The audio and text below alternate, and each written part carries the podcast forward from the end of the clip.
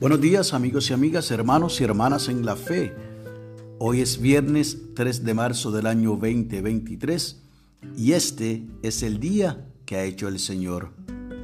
La lectura del aposento alto nos llega desde Nigeria por la señora Madeline O.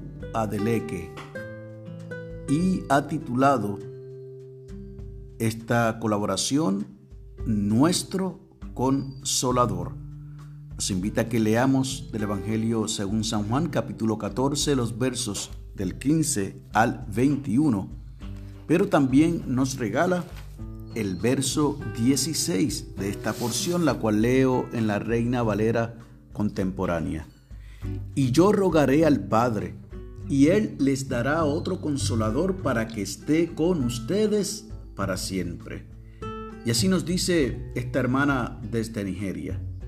Me senté para tomar mis exámenes de ingreso por segunda vez. Recientemente había vuelto a buscar la guía de Dios después de muchas decepciones. Estaba emocionada porque sabía que podía pedirle a Dios cualquier cosa. Pedí que el Espíritu Santo se sentara a mi lado e inmediatamente supe que el Espíritu estaba allí para ayudarme. Ese fue el primer paso para renovar mi relación con Dios. Dios nos ha concedido el Espíritu Santo como nuestro consolador. Pero si no reconocemos el Espíritu que mora en nosotros, y con nosotros nos perdemos del consuelo y de la compañía en nuestro caminar.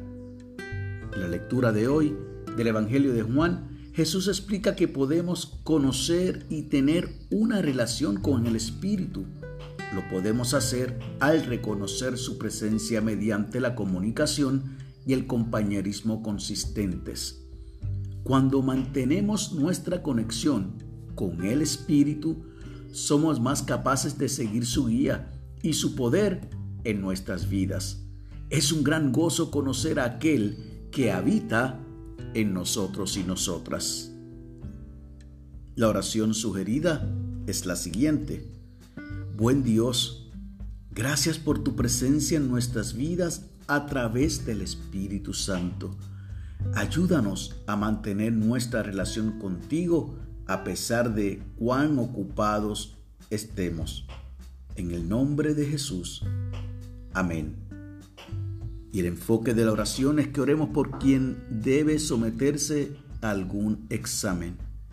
Y el pensamiento del día, el Espíritu de Dios me consuela y habita en mí.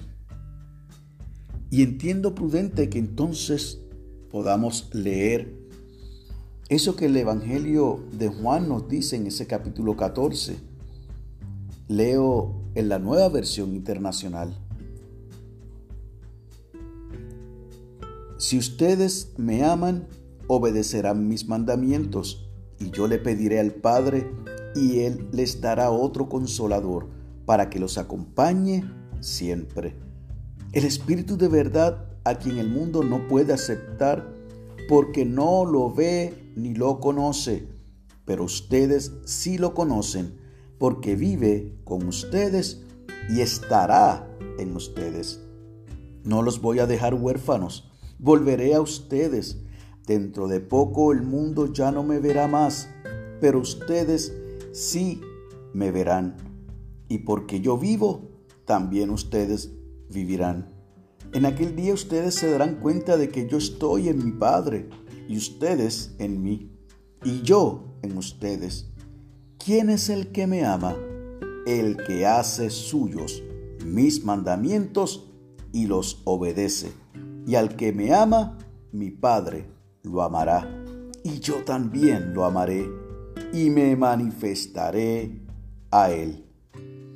Esa es la promesa de Jesús, la promesa del Espíritu Santo el que habita en usted y en mí desde el momento en que decidimos dar un paso de fe y aceptar a nuestro Dios como nuestro redentor, como nuestro Señor, como nuestro Salvador.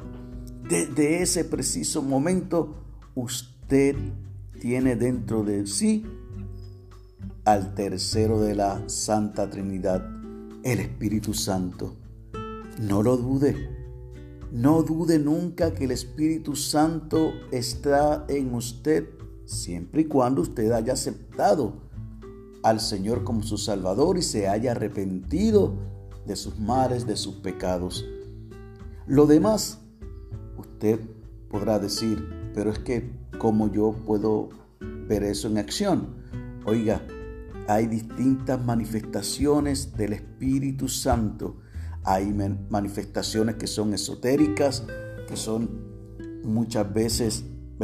Eh, relacionado a lo sobrenatural, a lo extraordinario, pero usted jamás dude que la promesa de Jesús se ha cumplido en usted.